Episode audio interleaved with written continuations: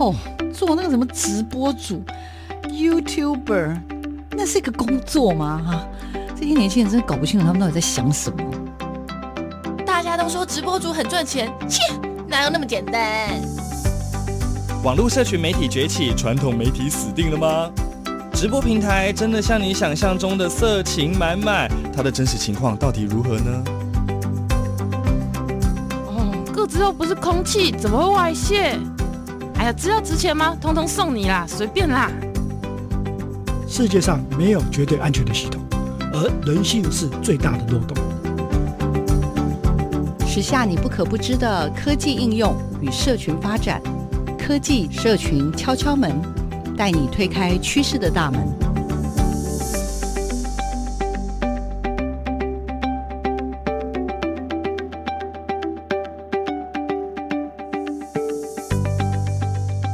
收听科技社群敲敲门，我是主持人小黄老师，很开心又在空中跟所有的听众朋友再次见面哦。呃，我们这个节目是在台北电台每个礼拜六的上午十点钟播出，也同步在礼拜六的上午十点，在所有的 Podcast 的平台呢，呃，这个上线。最近啊，因为碰到这个疫情，真的有非常非常非常多的挑战不断的发生。今天呢，我想要为听众朋友邀请到的，就是呃，也算是我的老朋友，也是我的世新大学一个非常非常优秀的老师苏建州苏老师。那苏老师呢，本身自己就是呃工业管理的背景啦。不过我认识他的时候，就是知道他对于大数据这个部分其实是有相当深的研究。那最近啊，从二零二一年的呃五月中下旬到现在，我们碰到了新冠肺炎。在台湾的这样子的一个肆虐，我们大家都深受影响。那究竟在新冠肺炎的这个状况之下，到底我们怎么样去呃面对？然后还有就是呃，像苏老师的专长叫做数据科学这件事情，能怎么样呼应到这个所谓的这个疫情？我想今天就要专家来跟我们聊一聊。老师跟听众朋友打个招呼。OK，主持人好，各位听众大家好，我是苏建州，呃，很高兴在空中透过今天的主题来互相交流了。老师真的有感觉我们在空中，对不对？是是是是，我觉得呃，这个 是爱经历一个这一辈子从来没经历过的一个场景啊。其实苏老师在各项的专长的研究当中很多啦，但是大数据这一块呢，我一直知道老师是常年投入在这个部分，所以今天邀老师来聊这个新冠肺炎的数据科学。嗯、老师还是跟大家很快的聊一下好了，到底数据科学或者所谓的大数据到底是什么呢？呃，我们这样来谈啊，就有人说数据是冰山，那我觉得更合适的说法是数据是泥土啊，它其实可以让很多万事万物生生不息啊。像如果石油的话，当然会有空气污染问题，会有用尽的问题，但是数据科学啊，它可以一直重复的被运用跟使用，只要我们知道怎么去使用数据的工具，就好像泥土一样，我们如果善用泥土，我们可以做很多很多。帮助我们把很多事情处理好的事情啊，所以老师觉得数据这件事情其实是生活里面的算是很重要的一环，可以这样说吗？是是是是是，就是说它是我们很重要的一种辅具啊，帮助我们把事情做得更完善。所以比如说以我们现在大家全世界都面对的新冠疫情来说，那。大数据就是一个我们应该要好好去应用它的一个工具。呃，很多人都把这次的疫情啊，就新冠疫情、全世界疫情，跟一九一八年到一九二零年的西班牙流感做一个比较。有时候我会去想这个问题，就是说，一百年前的西班牙流感，它造成全世界大概四分之一的人被感染。然后大概有百分之十的死亡率啊，所以大概有五千万人左右的死亡。就全世界那时候，你可以看是很大的一个浩劫啊，就两年的时间，然后造成全世界这么多人被感染跟死亡。那那个时候没有所谓的大数据，数据的被应用的深度跟广度，大概跟现在我们全世界面对新冠疫情的深度跟广度是没办法比拟的。所以我在想，如果在一百年前那时候就有所谓的大数据。那个伤亡、死亡的人数会不会大大的减少很多？我刚刚讲过，他们大概全世界死亡了五千万人，全世界大概有呃五亿人被感染，就那时候全世界也不过只有二十亿人人口。如果那时候有大数据，呃，善用、呃，然后大家全世界资料、资讯、数据的流通，整个啊、呃、疫情的严重程度是不是会改善很多？反过来在想，现在目前全世界面对的这个新冠疫情，如果没有这大数据的工具，其实大家都觉得有点延后去做封城或做边境管制，但毕竟还是很多国家最后还是很快速的啊应用这些数据工具去决定他们要不要 reopen 重新解封，然后或者是要封城。很多国家都反反复复封城好几次嘛，因为都透过一些数据科学研判，如果不这样做决策，会状况更糟糕。即使是这样，但我们还是造成全世界现在。还是蛮多的死亡跟被感染，好几亿人被感染，好几百万人呃死亡。但是如果没有用这些工具呢，我相信会更长。所以我就用这样的一个新的啊科技的发展来呃比较这两个疫情啊有没有用这工具啊，我觉得差异是蛮大的。所以我觉得我们还是有努力的空间，在用得更深入，然后。用的更好、更准确的预测。是为什么老师会说，如果有大数据的这样子的一个很重要的参考的话，一百年前可能就不会死伤这么严重？这个逻辑是怎么回事？可以跟听众朋友跟我分享一下吗？其实哦，本来台湾可以啊、呃、置身于外，在二零二零年，我们有别于全世界很多国家，然后呃很正常的生活，但是我们还是不小心，然后造成疫疫情的肆虐，然后影响到我们的生活。但是我们还是有很多国外的一些经验留下的一些数据，然后他们在面对这样的疫情的情况下，呃，在不同的性别啊、年龄族群啊，然后以及。呃，每个城市应该用怎么样的方式来因应这个疫情？你可以看到我们现在每个县市首长每天的召开记者会，或是中央疫情指挥中心每天召开记者会，他们其实一方面在收集台湾特殊的状况的一些数据跟疫情的状况，也大量的参考国外已经有好几亿人呃确诊的个案以及死亡的个案，去帮助我们避免重样。重复的错误，其实这就是一些资料的流通跟资讯应用的一个结果。或许大家还是不满意，但事实上已经帮了大忙。哦，所以呃，我们可能像以前我们发生这样的事情，因为所谓什么天灾嘛，这有点像是天灾了啊。哦，那我们就是告诉大家说，哦，不得了了，有有人生病了，呃，这个致死率很高，然后现在有多少人被困在医院里面出来，大家可能就是在。媒体可能就聚焦的是在这件事情上面，就是发生了这样的事情。可是在，在呃这一波疫情当中，不管是国外的案例或者台湾的案例，好了，我们可以看到大家还蛮明显的，就是可能不会去。聚焦在那个那个恐慌，就是害怕死亡或者觉得很严重，然后或者是不知道怎么处理，大家反而是回到数据的本身。像刚刚讲，可能有整体台湾的数据，可能就会由疫情中心来做一些发布。那各县市这时候也。呃，就是突然间大家都变成数学都还不错，就是对对对，是是是，每天都要说今天的数字是多少，而且不是只有就是确诊的人数，甚至比如说、嗯、呃相相关的一些什么死亡的这些东西，什么新增的一些数据，嗯、甚至最新最新出来的叫做校正回归等等的，类似像这种哇，就突然间感觉大家都变数据专家了，现在是怎么样就对了，是，是老师刚刚想要跟大家说的就是因为有了。数据的概念，数据科学的概念，所以我们可能就跳过了过往的那种恐慌那种感觉，是大家更聚焦在数据这件事，是这个概念吗？是是是，所以呃，你可以看到哈，比如说台湾疫情一爆发，不管中央单位或地方单位，都特别关注在老年人的问题上面，对不对？就比如说说了安养医院，呃，然后老人的这个疫苗的施打的。呃，顺序啊，等等，因为他们是风险最高的一个族群。那为什么会有这样的概念？当然是来自于国外，呃，已经有很多数据累积的经验，让我们知道老人是呃风险最高的一个族群。但我觉得有些细节可能大家不知道，就其实男生比女生风险也高很多。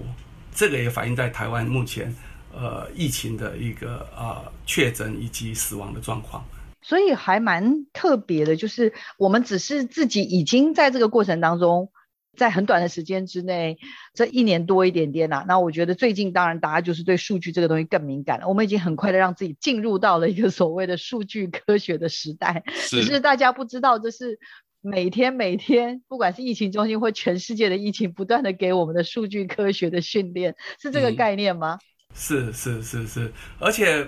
其实大家也都很认命，知道呃，可能接下来要长期抗战，大家有心理准备。知道疫情不会很神奇的就 disappear，就不会很神奇的就不见了，它一定是疫情很快的上去，然后缓缓的走下来。因为全世界太多国家他们的疫情的走势图，我们可以参考看，就是如此的走势，所以我们就很认命的知道要长期抗战。对，所以像刚刚老师所说的，我们除了知道自己的问题，也看到了国际的趋势，其他的国家是怎么样有这样子的疫情的爆发，到后来的，呃，像刚刚讲用什么样的数据去管控，很多的这种分析表都出来了，资讯图表的，嗯、然后各县市的分布，甚至有所谓的这个什么讲数字云，什么这些都出来了。我就想说，哇，这个瞬间本来我们已经要花好多时间学的东西，怎么大家突然都变这么厉害了？是，但是我觉得在数据的应用上还是有它的黑暗面或风险面呢。因为你知道我自己住在文山地区嘛，然后我最近就看到好多新闻媒体报道，就是说文山区是台北市的第二疫区。不要以为疫区只有万华。那我看了以后，我就去把数据拿来重新自己再做。计算跟分析，我发觉文山区疫情确实是严重，呃，在台北市十二个行政区里面也算是比较相对严重的地区。但是说它是第二疫区，怎么说都说不过去。那个是一个错误的数据的解读。我觉得数据素养还是蛮重要，包括新闻记者啊、包括。阅听众就是看了这数据结果去解读疫情状况的，我觉得都还是要有一点点数据素养。就很快的去标签了一个结果，而事实上，如果有一些些的数据素养，可能真的就会再想一想喽，因为这会是我们今天要讨论数据科学很重要很重要的一环。哎，刚刚预防的时候，老师有跟我聊到那个，就是之前呢、啊，你有听到一个预言的故事，你觉得好有趣，好有趣，来，我也很想跟天魔分享。你刚刚说 要节目上才能说，赶快告诉我们一下。OK，我觉得哈，台湾在。疫情还没爆发之前，就五月疫情还没爆发之前，大家大概对于中央疫情指挥中心的支持跟看法差异不大了。到疫情爆发之后，我自己就深刻的感受到，就是有两个端点的意见都非常坚持己见，然后而且对自己的看法都非常有信心，而且都没办法接受另外一个不同声音的讯息。我自己就在思考这个问题，就是说。为什么会有这样的两极化现象？但很多人就解读说啊，可能就是同温层的现象啊，后事实啊，就是大家只关注自己的情绪，不在乎事实。但我觉得我自己最近呢、听到一个寓言故事之后，我就觉得有另外一种观点来解释台湾目前的这种两极化观点现象。这个寓言故事呢，是叫做《国王的画师》的一个寓言故事。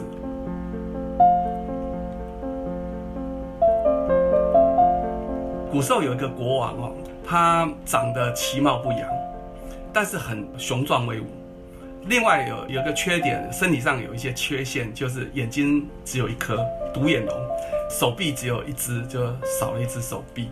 所以他身体有一些缺陷，但他是一国之君嘛。那但你知道，国王都喜欢找画师来帮他画自画像，所以呢，他就找来国内最有名的三个画师来帮他画。那个自画像啊，第一个画师呢，画出了一个长得很俊俏，刚刚讲到其貌不扬，他把他画得很俊俏，有两只手臂，然后两只眼睛的一个美少男哈。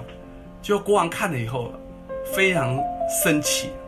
他觉得你是一个非常虚伪的人，不诚实的人，所以就把这个画师给杀了。后来呢，他就找了第二个画师啊，继续画作。这个画师看到前面一个画师的下场，他就。知道他不可以这样的方式来来画这个画像，那他就据实的、很诚实的画出一个只有一只眼睛、只有一只手臂、其貌不扬的一个国王画像。国王看到这画像，当然他非常生气，其实是镜子看到了自己，但是就是不愿意接受这事实，所以他的命运也是一样被杀了。第三个画师看到前面两个人的下场之后，他就很巧妙的画了一个正在打猎的国王。这打猎的国王呢，当然雄壮威武嘛，哈，一只眼睛看着这个前面的猎物，身体就侧着一个方向啊，在射击那个猎物嘛。那这国王呢，就赏他黄金万两。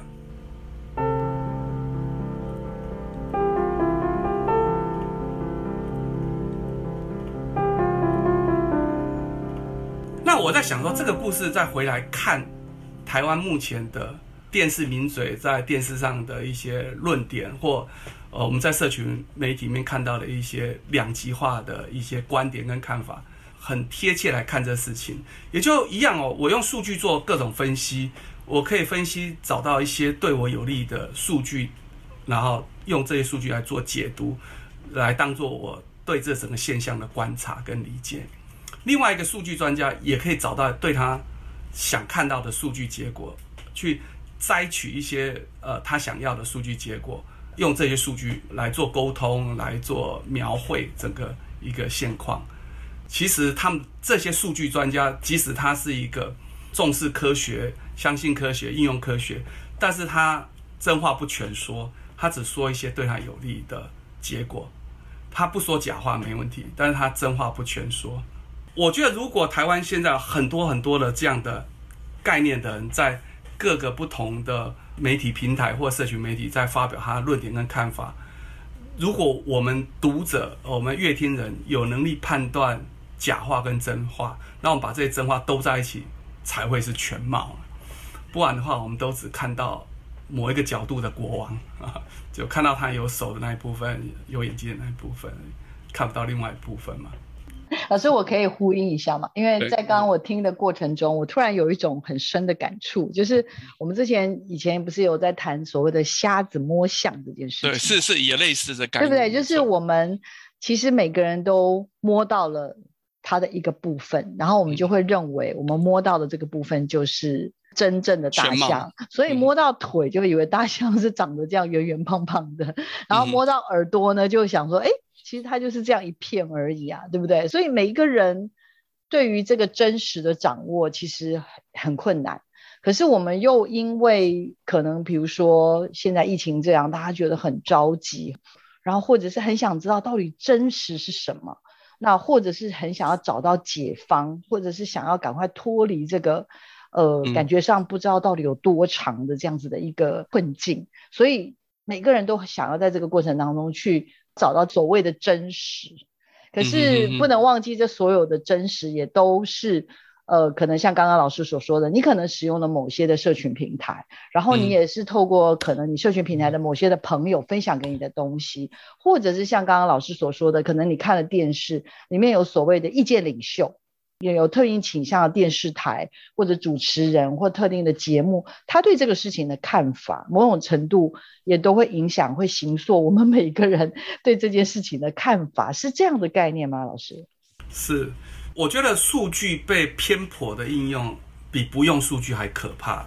你当然说，哎呦，我用数据就是科学。但当你有立场的应用数据的时候，其实本身就有偏差，就算不上是科学了。对，那我们阅听人当然就是能多个方向、多个不同立场去找到片面的真实，斗起来才会是比较全貌。但如果你是希望，数据是你解决问题的工具，你想知道全貌的一种辅具，那我觉得觉得那个心态是非常重要的。嗯，老师，那我这边也想帮听众朋友再多问一句，因为其实呃，老师有非常多好的一些演讲啊，一些内容，我看到老师其中有关于新冠肺炎的数据科学里面，老师在二零二零年其实有做过一些相关的分享。老师是不是也可以帮我们先稍微提点一下？因为我知道老师在相关的分享里有提到美国在去年的一些发展。嗯、我想好是这样，就是我去年其实二月初的时候，我还在美国德州，呃，我太太在美国德州访学嘛，哈，然后我在那边陪她，所以在美国待了一个月，然后也顺道去看我女儿。我女儿在呃康乃狄克州，就在纽约隔壁，那她在那边念硕士。但后来我二月初那时候台湾已经有一些疫情，大陆疫情很严重，美国还没有任何确诊案例的时候，那我从二月初那时候就从回到台湾。那回到台湾之后，我太太在美国德州，我女儿在康乃狄克州，在另外隔壁。那我当然就很关心美国的疫情，所以我就看着美国疫情从没有疫情到慢慢严重。啊，特别我关注纽约的疫情，因为我女儿住的地方就离纽约很近啊。那那时候纽约有一个后来被大家认为抗疫英雄，呃，就对抗疫情的看板性的人物，就是他们的州长古默。我看台湾媒体也蛮多报道古默对疫情的一些观点跟看法。他有一个每天记者会，呃，大概是台湾的晚上十一点啊，在美国那时候在纽约大概是中午十二点的时候。呃，他那个记者会我几乎每天都看。我从那个呃记者会中，我去了解美国疫情状况，然后我也从那里面过程中看到，呃，这个州长他怎么利用数据、用科学、用事实去跟他们的州民啊民众做沟通教育。那诶，我觉得他还算是一个台湾可以学习的案例。那所以后来回台湾之后，就有几个演讲邀请我去聊聊疫情的状况，我都引用这个纽约州长他抗议的一些沟通的模式方法，以及他用的科学方法。所以这大概是主持人刚谈的这个观点。对对对。其实，在去年，可能因为呃疫情刚爆发，然后当时美国真的是很严重，很严重。对对对。然后，可是我觉得蛮特别的，就是呃当时的美国总统川普先生，然后他的很多的一些，嗯、我觉得在主流媒体里面啦，其实我们会看到有很多他的发言，或者他本身是那种新媒体的那种重度使用者，嗯、他超喜欢各种的发文等等这些的。所以在那个过程当中，我们就会觉得感觉上好像。一个国家，然后好像有好两个世界还是三个世界的那种感觉，是就是你会其实觉得有点错乱。然后对应到老师刚刚也聊到，就是我们台湾也因为在最近发生了一些疫情的。变化，我们其实也弄得有点人心惶惶，因为在去年到今年，其实大家整个就觉得，我们就一心把病毒这样挡在门外面，就不会有事，然后觉得台湾真的怎么百毒不侵这样，但没想到，嘿，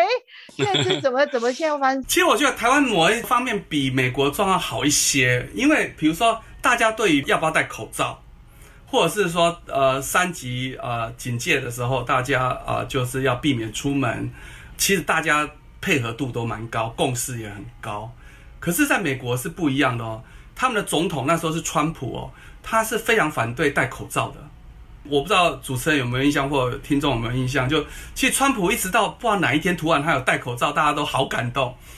就他都从来都不戴口罩，白宫也好多官员都确诊嘛，包括川普总统自己都确诊嘛。我看了一下老师当时跟很多社团分享的内容，我其实看了觉得蛮经典，而且我觉得这个纽约的州长他真的是一个蛮酷的一个州长，我觉得没有对错，但是就是作为一个，嗯、我觉得对应到我们现在当下的环境，我反而觉得数据科学这件事情其实变得是分外的重要。那我也希望就是我们不要去掉入到所谓的你是什么党派啦，你是什么，你是支持谁呀？就像我刚刚跟老师分享，我对于人家。甚至我的家人问我说：“你到底是支持哪一个市长？”我对于这样的东西，我其实觉得没有必要的。老师，我们这一段呢，就是先休息一下，之后我们回来再跟听众朋友做更多的讨论。那我们到时候呢，会从整个疫情爆发到美国，到全世界的发展，甚至对应到台湾现在的样貌。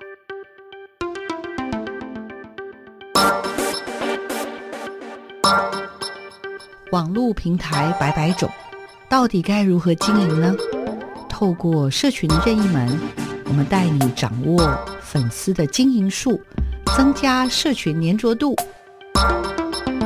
社群任意门，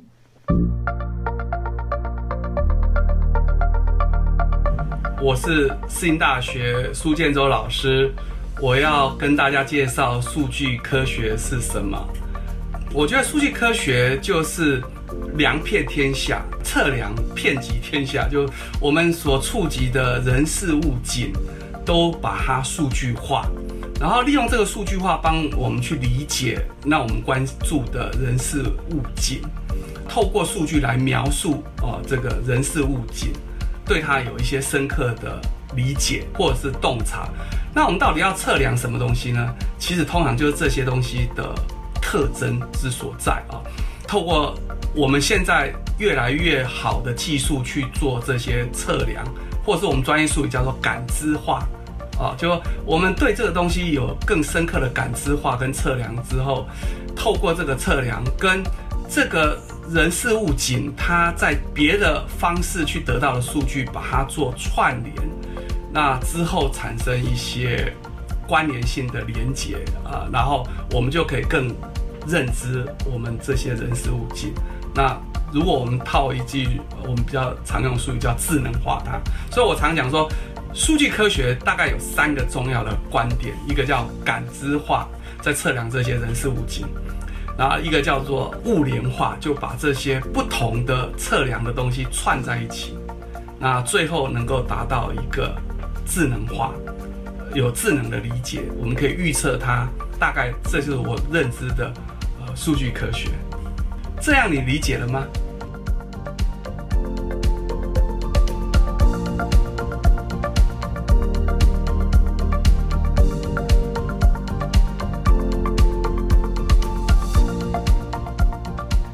我们欢迎听众朋友回到每个礼拜六的上午十点到十一点的科技社群敲敲门，我是主持人小黄老师，很开心又在空中跟听众朋友碰面喽。那这个礼拜呢，我们要跟听众朋友聊的是什么呢？我们为听众朋友特别邀请到的是，呃，世新大学我们传播管理学系的这个王牌老师，呃，我们的苏建州苏老师，他今天要跟我们聊的是数据科学。但是是什么样的数据科学呢？是新冠肺炎下的数据科学。听这一集，不但呢可以学这个数据科学，还能够搭上一些时事。所以呢，一定要好好认真的听下去哦。我们上半段请老师稍微聊了一下，老师刚刚跟我们讲了什么？哦，讲了这个西班牙流感。讲了这个国王的画师这些寓言的故事，那小黄老师也稍微你知道有一点点稍微有点懂了，到底呃这个数据科学是什么，以及呢其实这些东西都是发生在我们生活周遭了。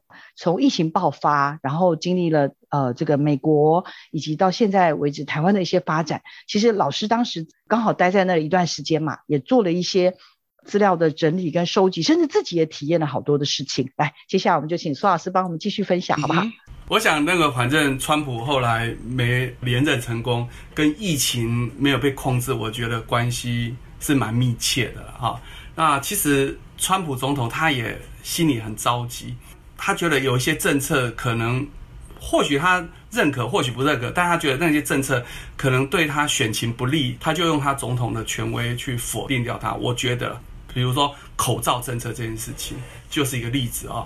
台湾一开始。也没有很支持说一定要戴口罩嘛，还是有两派意见。那随着这个疫情在全世界慢慢扩散，慢慢有很多的科学证据、数据显示戴口罩确实可以降低被感染的机会，所以才呃，包括 WHO 或者什么，慢慢很多专业的公共卫生专家改变他们原来的看法，他们认为口罩有帮助降低疫情去扩散，所以全世界慢慢。各个国家开始，呃，也要求他们的民众戴口罩，包括欧洲的很多国家一开始也都很抗拒戴口罩，但是数据摆在眼前，有戴口罩和没戴口罩，确实降低了感染跟降低了死亡的风险。同样的，也到美国，也同样有不同的声音。那当然，后来发生比较两极化的现象，就是所有共和党的州的州长以及共和党的这个总统，就是川普。他们还是不支持戴口罩这件事情，民主党的州长就另外一种看法。那事实上，这个后来都有数据佐证，就是说可以看到这些民主党的州啊、跟共和党的州，他们的疫情的严重程度去做对比来说，确实，呃，民主党州的疫情是相对来说比较轻微，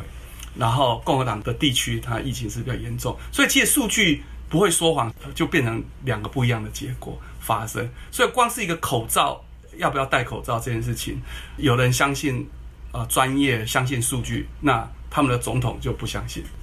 老师除了口罩之外，就我所知啊，就是跟这个纽约州的这个叫古莫是吗？古莫是古莫州长，因为我感觉一个是蛮讲究科学的，一个是属于那种比较随性派的，是那样的概念吗？没错。我的意思说，在这个部分，老师可不可以跟我们再做多一点的分享？OK，好。其实我当初每天看着纽约州州长的记者会，他一开始就很像我们陈时中部长一样，就会先介绍呃最新的疫情状况，就纽约州今天有多少人确诊，然后纽约州今天有多少人住到医院去，然后纽约州今天有多少人死亡，然后再接下来就介绍分布图，然后再接下来就介绍它几个监控的重要数据。包括就是我们现在大家常在谈的感染率 R 零值或 RT 值，我想就不在这边多谈。呃，就台湾前阵子我看各个县市的市长跟疫情指挥中心都会谈 R 零值、RT 值。那传染率其实是比今天有多少人确诊还更重要的一个数据。那这些数据其实都是每天我们就好像每天量血压跟体温一样。去看今天的最新的疫情状况的重要数据，就应该可以抓出几个关键的数据，呃，经过各个个案的数据的收集来做判断，呃，包括我们呃加护病房的住院的人数，还有呃的容量的状况，医疗有没有被崩溃的这些数据，呃，都是重要的参考数据。老师，我其实看到您的那个分享的内容里面好特别哦，就是。可能台湾也有啦，就是古莫这位州长例行的记者会，他就是会 cover 好几块跟我们的数据科学有关的东西，就是当然也跟我们台湾，我们台湾也是啦，每天都有疫情中心，每天两点钟都在发布记者会，嗯、但他也是他很强调什么，总共有八项东西，里面大概就有四项跟数据有关，还是可能更多吧？是是老师要不要跟我们分享一下那些是什么？我其实后来我记录他每天哈记者会的投影片。呃，如果把它画成文字云啊，就是说他最常被 highlight 哪些关键字？他因为他每天都做，然后如果你观察个几个月之后，你发现他重复谈的东西就是科学、事实、数据、测量、仪表板，他经常谈到这些概念。那这些概念也会一直改，比如说仪表板。仪表板就是我每天最重要要看的东西。那那个数据会随着疫情变化也会做调整。比如说到疫情的末端，就是说疫情慢慢缓下来之后，他就觉得做普筛跟检测是非常重要的事情。那但这部分就是川普非常反对普筛跟检测，他经常说，其实都是因为我们检测很多，我们呃美国的确诊人数才会增加，不是美国疫情变严重，而是我们检测数量增加。川普这句话已经讲好几百遍，就 动不动就讲说：“哎，你不要看今天公布的美国确诊人数增加多少，那个是因为我们测试增加了，检测增加了。”那古莫他其实到慢慢要把疫情控下来的时候，他一天可以做到二十万个呃检测，在纽约州，其实纽约州人口数跟台湾差不多，可是他一天检测二十万个。可是你知道，当纽约州的疫情控下来的时候，就是德州或其他几个。其他州整个疫情上去的时候，最记得他那时候的记者会，最经常也是引以为傲，呃，也是跟他的州民做沟通，是说，你看我们纽约州的这个确诊人数一直往下降，传染率一直往下降，住在医院的这个确诊的人也越来越少了。可是除了纽约以外的其他地区，哇，都是飙高。对，所以说你看，都是我的功劳。我用科学、用数据来做，把疫情控下来。但他就变成一个好像是一个看板啊人物，是一个英雄这样子。也就是他做的很多的决策，其实不是他觉得应该怎么做，而是他是以科学、以数据、以测量，就是他有很多的指标，然后来做出他的一个判断跟决策。没错，而且他会把规则跟标准先定出来哦。比如说，他们有四阶段解封，已经最严格的封城之后，那第一步解封，第二步解封，第三步解封，有点像我们的第一级警戒，呃，第二级警戒，第三级警戒，第四级警戒。他把纽约州每一个不同的郡，它其实有整个州的现况以及不同的小地区的状况，那所以每个地区被解封的程度会不一样。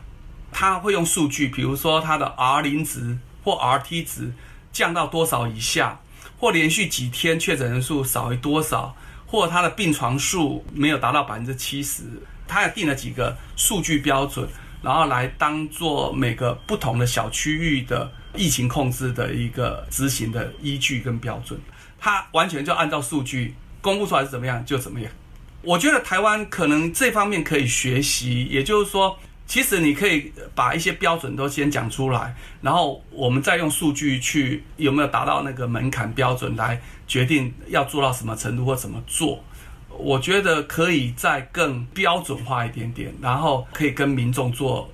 比较多的沟通，然后数据尽量的能够透明，然后及时。我觉得台湾的数据在及时跟透明上面还有一些改善空间呢。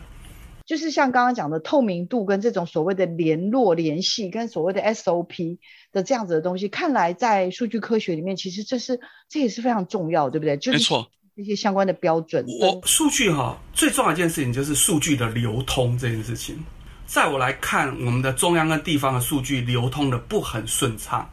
疫情的数据，中央必须流到地方。然后地方有一些数据要流回中央，那我觉得他们在数据的流动上面，包括数据的品质跟及时性上面，都还有改善空间。这可以讨论说，我们到底整个过程中怎么样缩短数据之间流通的障碍，跟让它及时性、正确性提高。比如说，我举一个简单例子，我发觉到台北市政府它在公布的确诊数据是以发病日来公布，比如说。呃，文山地区有多少人发病日？哪一天发病日有多少人？信义区那一天的发病日有多少人？它不是用确诊公布日，呃，中央单位公布的数据是以检测日呃为依据标准。发病日跟检测日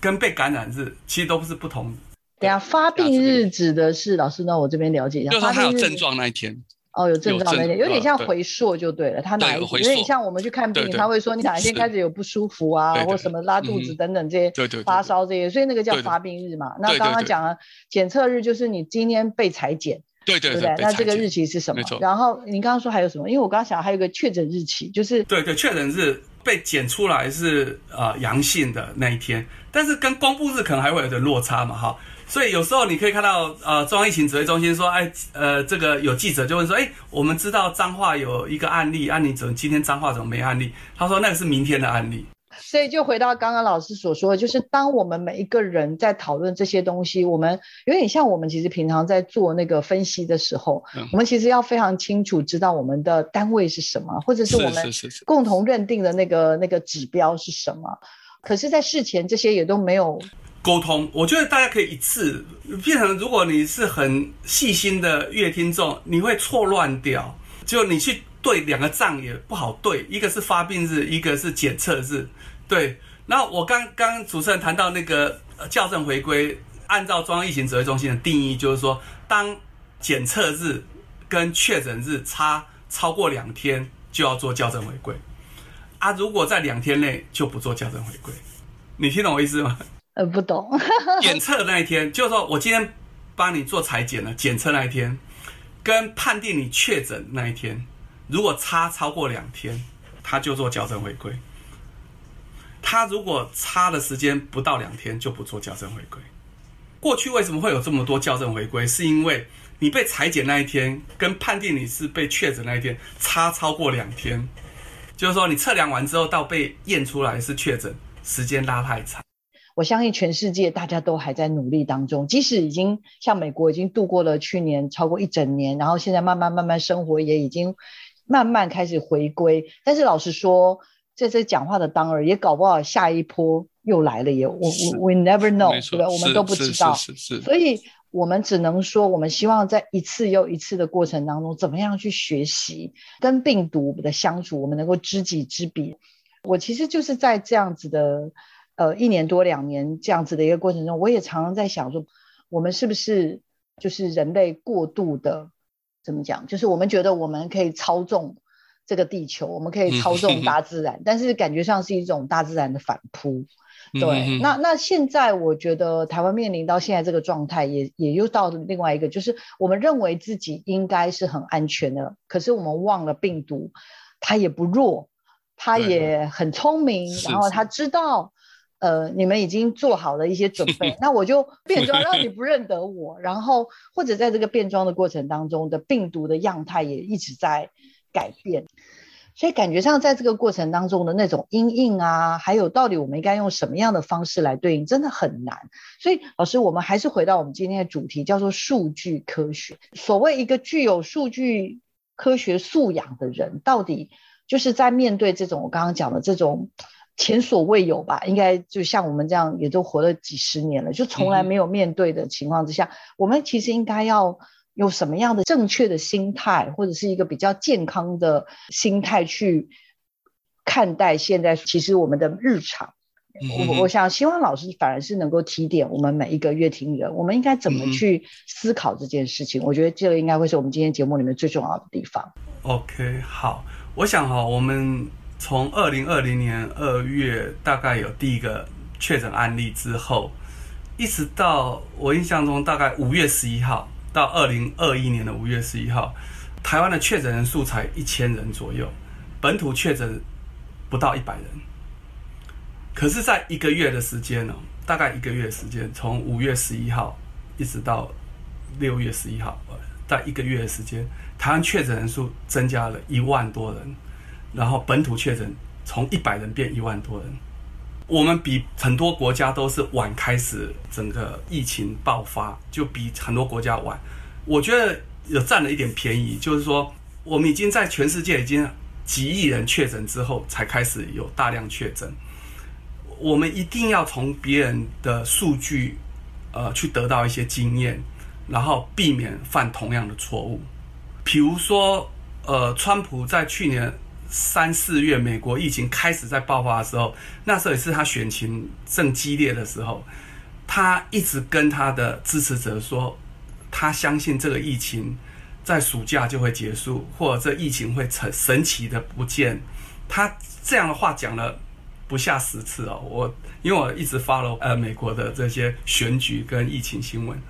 可是事实上美国拖了一两年。呃，才慢慢把疫情控下来。也就是事后诸葛来看，不相信科学的川普，显然误判这整个疫情对美国的影响。他一直很乐观，或觉得就很天真，认为很不相信科学的认为，这疫情其实是会突然就不见。但事实上，疫情不可能突然不见，一定要有一些决策。古默讲过一句话，我还蛮喜欢，有讲到我心里面，我有认同。对，就是说，我们当政的人，不管是州长啊、总统，都要切记一句，把一句话放在心上。那句话就是说，你今天做的决策，会决定明天有多少人生病，或多少人死亡。我觉得我们不管中央单位、地方单位的这些政府官员们，我觉得你你自己做决定。你现在做了任何疫苗的决定，做了任何这种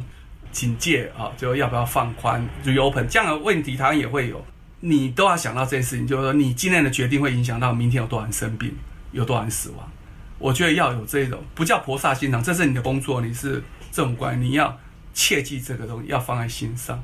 那你的决定要依据什么？我就要依据科学，不可以有情绪，不可以有政治，你要笃信科学。这个是科学问题，这不是政治问题，这不是情绪问题，不能觉得自己是神功护体，我我觉得都不应该如此啦。要正式面对这东西，你要相信有这个问题存在，你才是解决问题的第一步嘛。我想应该要来正式面对这东西，不能认为这个疫情会这样神奇的就不见。那另外一个观点就是说，其实这个疫情全世界都绑在一起。全台湾同岛一命都绑在一起，我们每一个人都是这个疫情会那么严重的原因所在。那要解决这个疫情，我们每一个人都要参与在里面。就为什么现在大家能够不移动、不接触、减少风险？那你是也是救了你自己，保护你自己，也是保护帮助全台湾。就你有这个责任。做这件事情呢，我觉得是是如此。那你要相信科学。那我们接下来，如果大家都相信科学，大家看着数据，那去掌握台湾疫情的变化，呃，民众信任政府，政府能够让民众安心，然后我们就呃一起来努力，官跟民一起合作，呃，来对抗这个疫情。我觉得这很重要。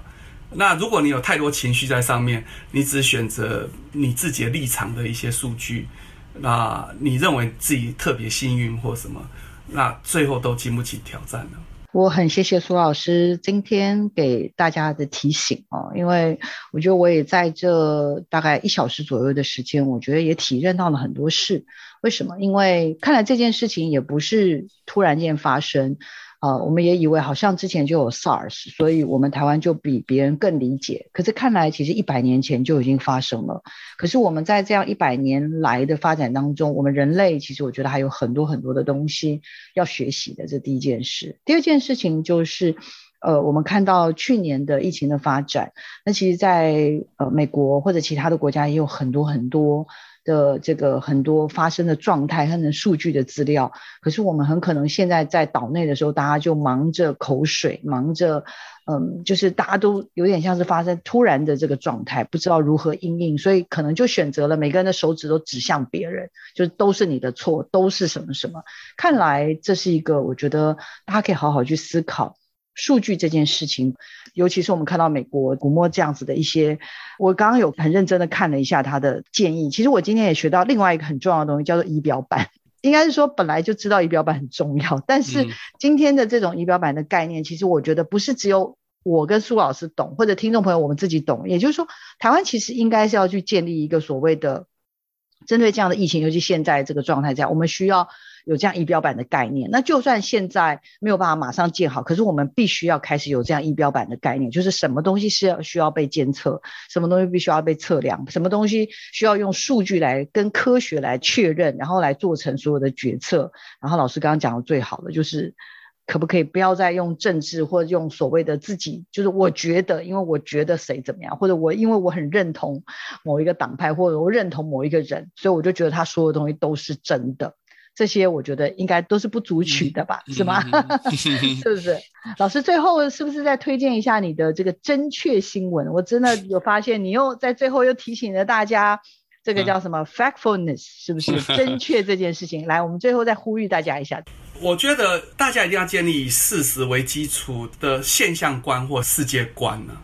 事实为基础，其实就是科学，就是数据这些东西。数据啊，科学不见得会是全貌。但是它会让你有所依归，也会很减少很多的争执跟障碍啦。就如我刚刚讲，古默州长他把规则都先讲在前面，然后呃按照这样的规则去呃执行后面的政策，我觉得争议会小一点。然后我看到他写的，他的决策需要奠基于事实跟真实跟。数据，而不是情绪跟政治。我可以看到那个超有感的，老师应该用这个想要送给全台湾的民众吧？是啊，我其实哦，我一直觉得，